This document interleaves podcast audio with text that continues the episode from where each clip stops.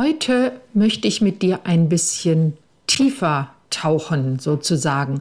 Und zwar habe ich dir ein Thema mitgebracht, was uns Menschen alle betrifft. Ich möchte nämlich gerne mit dir über unsere seelischen Grundbedürfnisse sprechen.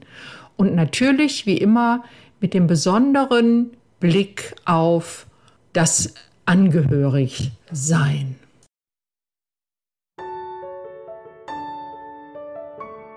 Hallo und herzlich willkommen bei Angehört, dem Podcast für Angehörige psychisch erkrankter Menschen. Ich bin Maria Fahnemann, Kunsttherapeutin und kreative Traumatherapeutin. Und in diesem Podcast möchte ich dir Impulse geben, wenn du dein Leben mit einem psychisch erkrankten Menschen teilst. Mein Herzenswunsch ist es, dass wir alle ohne Scheu und Scham über psychische Erkrankungen sprechen können und zwar dort, wo sie stattfinden, nämlich mitten im Leben.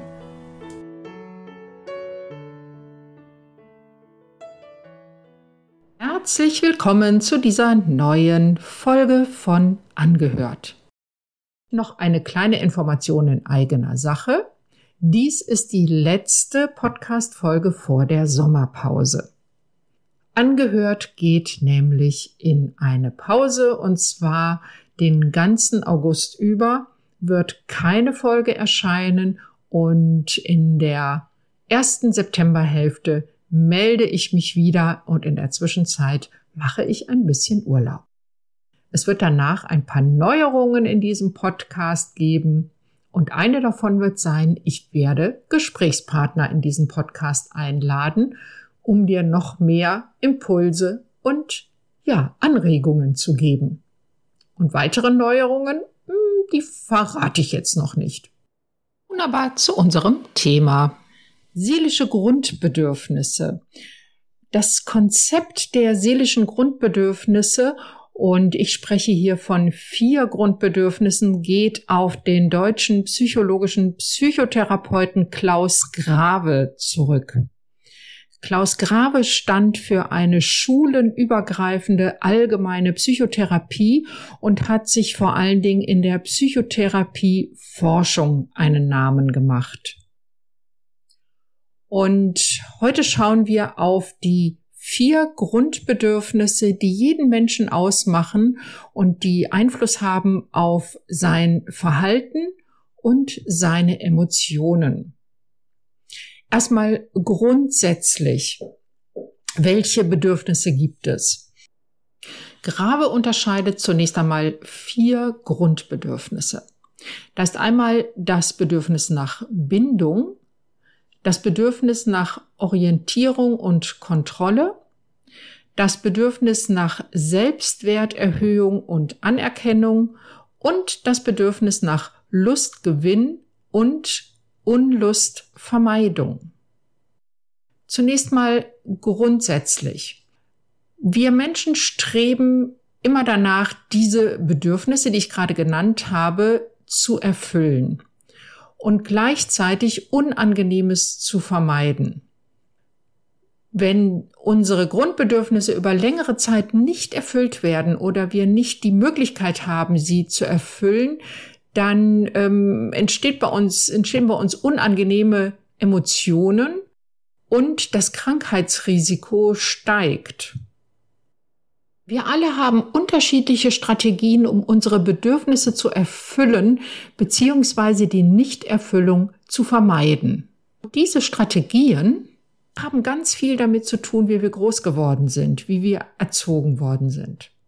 Lass mich jetzt so ein Bedürfnis nach dem anderen einmal vorstellen und besprechen und jeweils meine Gedanken dazu äußern, was hat das mit dem Angehörigsein auf sich. Fangen wir an mit dem grundlegendsten aller menschlichen Bedürfnisse und das ist das Bedürfnis nach Bindung. Du kannst dir vorstellen, ein Säugling, der auf die Welt kommt, ist vollkommen hilflos und komplett auf seine Bezugspersonen angewiesen. Deshalb ist für ihn das Bedürfnis nach Bindung ganz besonders stark ausgeprägt.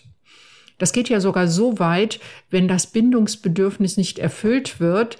In anderen Worten, wenn die Bezugspersonen sich nicht um den Säugling kümmern, kann das sogar bis zum Tod des Säuglings führen. Unsere ersten Bindungserfahrungen, die wir als ganz junger Mensch machen, die sind auch noch prägend für unser Bindungsverhalten später als Erwachsene.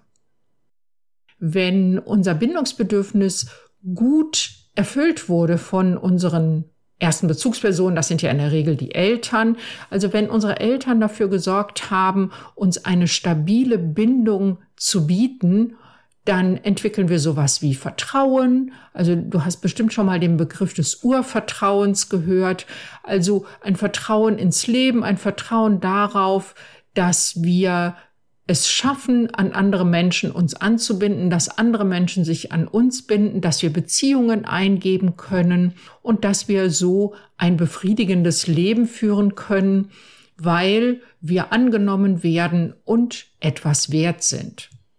Dem Gegenüber steht eine Angst vor Ablehnung, die Angst vor Einsamkeit, vor Verlassenwerden und daraus entstehen so Gefühle wie nicht genug zu sein, etwas, immer etwas Besonderes leisten zu müssen, um eben diese Bindung zu erfahren. Auch hier nochmal ein Beispiel, wenn unser Bindungsbedürfnis als ganz junge und kleine Menschen eben nicht erfüllt wird oder nur unter bestimmten Bedingungen erfüllt wird, dann nehmen wir dieses Bindungsverhalten mit in unser Erwachsenenalter. Das heißt, unsere Beziehungs Gestaltung wird dann auch diesem Muster unterliegen, dass wir zum Beispiel glauben, wir müssten immer dafür sorgen, dass es allen anderen Menschen gut geht. Wir müssen ganz Besonderes leisten, um Bindung erfahren zu dürfen, um geliebt zu werden. Oder aber die ganz, ich sag mal, depressive Ausprägung, es hat alles gar keinen Zweck, wir genügen nicht, keiner mag uns und wir haben Bindung und Liebe nicht verdient. Das sind so die Glaubenssätze, die entstehen aus nicht erfülltem Bindungsbedürfnis. Was heißt das jetzt unter der, durch die Brille des Angehörigseins betrachtet? Ganz viele Menschen in meiner Praxis berichten mir ja, dass ähm, besonders wenn jemand an Depressionen erkrankt ist, also Partner oder Partnerin oder sonst ein Familienmitglied, ein nahe, eine nahestehende Person, dass diese Person sich dann sehr in sich selber zurückzieht oder sich auch, naja, räumlich zurückzieht. Und das sind ja leider Anzeichen der Erkrankung. Angehörige erleben das je nachdem, wie ihr eigenes Bindungsverhalten und ihr Bindungs, ähm, ja, Erleben ausgeprägt ist, als ja, als Zurückweisung vielleicht, als Kränkung im schlimmsten Falle. Auf jeden Fall löst dieses Zurückziehen des Erkrankten beim Angehörigen dann Gefühle von Einsamkeit aus, weil ihr Bedürfnis nach Bindung in dem Moment gestört ist. Schauen wir uns das Bedürfnis nach Orientierung und Kontrolle an. Das Bedürfnis nach Orientierung und Kontrolle besteht darin, dass wir als Menschen ein Bedürfnis haben, die Welt um uns herum zu verstehen und nach Möglichkeit auch beeinflussen zu können. Und damit ist wirklich so unsere unmittelbare Umwelt gemeint, also mein, meine Rolle in der Familie, meine Rolle vielleicht am Arbeitsplatz oder im Freundeskreis. Ich verstehe grundsätzlich, was da vor sich geht und ich habe einen Anteil daran, die Vorgänge zu beeinflussen. Das wäre, wenn das Bedürfnis nach Orientierung und Kontrolle auf eine gesunde Art und Weise ausgeprägt und auch erfüllt wäre. Gegenüber diesem Bedürfnis nach Orientierung und Kontrolle steht die Angst vor Kontrollverlust. Jetzt schauen wir mal wieder durch die Brille des Angehörigseins. Kontrollverlust ist etwas, was Angehörige eben sehr häufig erleben, wenn ein Familienmitglied psychisch erkrankt. Ich höre dann so Sätze wie, ich verstehe die Welt nicht mehr, ich weiß gar nicht mehr, was ich noch tun soll, ich, ähm, egal was ich tue, ich habe überhaupt keinen Einfluss mehr. Und das Gefühl von Kontrollverlust führt zu einem großen Unsicherheitsgefühl, weil Kontrolle ist etwas, was uns Sicherheit gibt. Kontrolle und Vertrauen. Das sind Dinge, wenn die vorhanden sind im Gefühl, dann gibt uns das ein Gefühl von Sicherheit. Und wenn das verloren geht, dann entsteht eben ein großes Gefühl von Unsicherheit. Auch hier mal ein Beispiel. Stell dir vor, du machst deinem erkrankten Angehörigen ganz viele Hilfsangebote oder gehst sogar eigenständig auf Therapeutensuche oder hast vielleicht ähm, den Drang, alles für den anderen erledigen zu wollen. Es kann sein, wenn du dich dabei ertappst, dass dein Bedürfnis nach Orientierung und Kontrolle besonders stark ausgeprägt ist und durch das erlebte, die erlebte Unsicherheit, den erlebten Kontrollverlust stellen deine Hilfsangebote einen Versuch dar, die Kontrolle wiederherzustellen. Und gerade solche Hilfsangebote laufen ja gar nicht so selten ins Leere und das wiederum löst Frustration und weitere Unsicherheit aus. Kommen wir zum Bedürfnis nach Selbstwerterhöhung und Anerkennung. Das bedeutet, dass der Mensch sich selbst als, na sagen wir mal, in Ordnung, so wie er ist, erleben möchte. Und er will sich als wirksam erleben, als, das ist wieder, hängt wieder ganz eng auch mit diesem Bedürfnis nach Orientierung und Kontrolle zusammen. Der Mensch will das Gefühl haben, Dinge beeinflussen zu können. Und er möchte Anerkennung für das, was er tut. Das ist also was völlig Normales und nichts Übersteigertes, solange das alles sich in einem gesunden Maße bewegt. Gegenüber der, dem Bedürfnis nach Selbstwerterhöhung und Anerkennung steht die Angst vor Zurückweisung, vor Herabsetzung oder schlicht vor nicht gesehen werden, in den eigenen Bedürfnissen nicht wahrgenommen werden, das Gefühl zu haben, im Denken und Fühlen anderer ja so gar nicht stattzufinden. Auch hier als Angehörige kannst du einmal dein Verhalten und auch deine Gefühle überprüfen. Wie ist das zum Beispiel, wenn, das ist so ähnlich wie bei Orientierung und Kontrolle, wenn deine Hilfsangebote nicht angenommen werden oder eben angenommen werden. Wenn du also mit deinen Hilfs- und Unterstützungsangeboten auf ein positives Echo bei deinem erkrankten Angehörigen triffst, dann gibt dir das das Gefühl von, ja, von Anerkennung und von einem gesteigerten Selbstwert. Im gesunden Maße, nicht übersteigerter Selbstwert, sondern gesteigerter Selbstwert. Die Bestätigung, ich bin etwas wert, ich kann etwas tun. Und umgekehrt, wenn Hilfsangebote nicht angenommen werden oder ja, der Erkrankte sich zurückzieht, wie ich das gerade schon mal erwähnt habe, vielleicht sogar sagt, ich will im Moment nichts mit dir zu tun haben, dann erlebe ich das als Kränkung meines Bedürfnisses nach Selbstwerterhöhung und Anerkennung. Das vierte Bedürfnis Lustgewinn und Unlustvermeidung. Das bedeutet so viel wie wir Menschen streben danach, positive Dinge am liebsten immer wieder erleben zu dürfen und Negatives zu vermeiden. Das kennst du sicher aus deinem Alltag.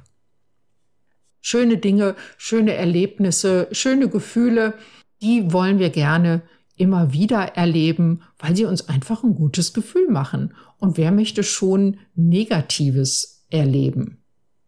Wenn dieses Bedürfnis nicht erfüllt wird, dann führt das zunächst einmal vielleicht zu sowas wie Langeweile, aber auch zu Müdigkeit, zu Erschöpfung und zu Frustration. Denn jemand, der so das Gefühl hat, dass er nichts Schönes erlebt, ja, das kann man sich, glaube ich, ganz gut vorstellen. Das ist auf Dauer doch sehr frustrierend. Als Angehöriger kann das sein, dass zum Beispiel schöne Erlebnisse, schöne Unternehmungen, die du bisher mit deinem erkrankten Angehörigen ja unternommen hast, äh, getan hast, wenn die jetzt wegfallen, dann erlebst du das als Enttäuschung. Grundsätzlich ist es so, dass wir in unserer Bedürfniserfüllung immer zwischen Annäherung und Vermeidung hin und her schwingen. Das heißt, wir versuchen unsere Grundbedürfnisse, die ich gerade aufgezählt habe, also die der Bindung, der Orientierung und Kontrolle, der Selbstwerterhöhung und Anerkennung und der, des Lustgewinns und der Unlustvermeidung möglichst zu erfüllen, zu befriedigen und gleichzeitig die Nichterfüllung zu vermeiden. Also wer ein starkes Bindungsbedürfnis hat, versucht gleichzeitig Alleingelassensein zu vermeiden. In der Regel ist es so, dass diese, man spricht da auch von Annäherungs- und Vermeidungszielen. Und äh, solange Annäherungs- und Vermeidungsziele äh, bei beim Menschen, ähm, ja, ich sag mal, gleich stark ausgeprägt sind, also im Gleichgewicht sind, so einigermaßen, so über eine längere Zeit hinweg. Das ist nicht in jedem Moment so der Fall. Aber solange das im Großen und Ganzen im Gleichgewicht ist, erlebt der Mensch sein Leben insgesamt als stimmig. Nun ist es so, ich sagte ja gerade schon, dass das Bestreben nach Bedürfniserfüllung von uns mit unseren individuellen Strategien ausgelöst wird. Und die haben ganz viel damit zu tun, wie wir groß geworden sind. Und so kann es sein, dass ein Mensch stärker in der Annäherung ist an die Ziele oder stärker in den Ängsten vor Nichterfüllung der Bedürfnisse lebt also seelisch unterwegs ist sozusagen oder dem Leben begegnet, so könnte man es ausdrücken. Jemand, der sehr stark in der Annäherung an die Ziele ist, den, der erlebt sich selbst eher als lebensbejahend und sieht Krisen eher als ganz normalen Teil des Lebens an. So jemand verfügt dann auch über eine höhere Resilienz. Und über das Thema habe ich ja schon mal in Podcast Folge 8 gesprochen. Den Link dazu packe ich dir nochmal in die Show Notes. Wenn du zu den Menschen gehörst, die sehr stark in den Ängsten vor Nichterfüllung der Bedürfnisse lebt, dann, ich sag's mal so, machst du dir selbst das Leben ein bisschen schwerer. Wer also zum Beispiel Wer also zum Beispiel im Bedürfnis der Bindung eher in der Angst vor Einsamkeit oder Alleingelassen lebt, der könnte beispielsweise in seinem Beziehungsverhalten Bindung eher vermeiden.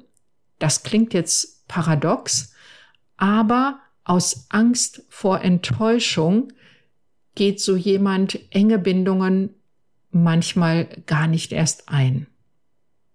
Du kannst dich anhand dieser Grundbedürfnisse mal ein wenig selbst erforschen, um zu schauen, in welchem Feld du vielleicht stark unterwegs bist. Und um das zu ändern, ist der erste Schritt, einmal dir selbst da ein bisschen auf die Spur zu kommen, indem du, wenn negative oder unangenehme Gefühle bei dir auftauchen, du kurz innehältst und dich fragst, womit hat das jetzt zu tun? Welches meiner Bedürfnisse ist da vielleicht jetzt gerade nicht erfüllt oder sogar verletzt worden?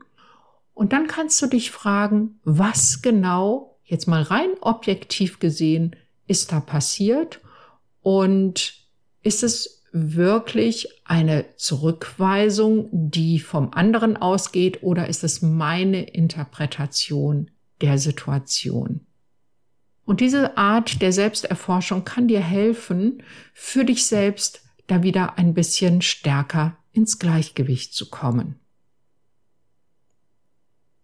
Ja, das war so, waren so meine Gedanken zu den Grundbedürfnissen von uns Menschen, wie sie uns ausmachen, wie wir versuchen, sie zu erfüllen und wie wir versuchen, die Nichterfüllung zu vermeiden.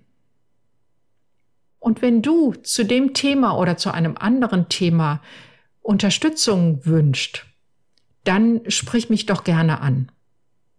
Am besten schickst du mir eine E-Mail oder füllst den Kontaktbogen auf meiner Internetseite praxisfahnemann.de aus und sagst mir, was dein Anliegen ist und was ich für dich tun kann. Ich melde mich dann so schnell wie möglich bei dir zurück. Und vielleicht hast du schon von meinem begleiteten Online-Gruppenprogramm Wieder in Balance kommen gehört. Wenn nicht, dann erzähle ich dir ein paar Dinge darüber. In diesem Programm begleite ich dich in einer kleinen Gruppe zehn Wochen lang dabei, deine eigene persönliche Balance wiederherzustellen. Und die hat auch, wie wir gerade gehört haben, etwas mit der Erfüllung oder Nichterfüllung deiner seelischen Grundbedürfnisse zu tun. Wenn du dich für das Programm interessierst, dann schau doch auch da mal auf meiner Internetseite nach unter dem Programmpunkt Online-Programm. Und da findest du alle relevanten Informationen.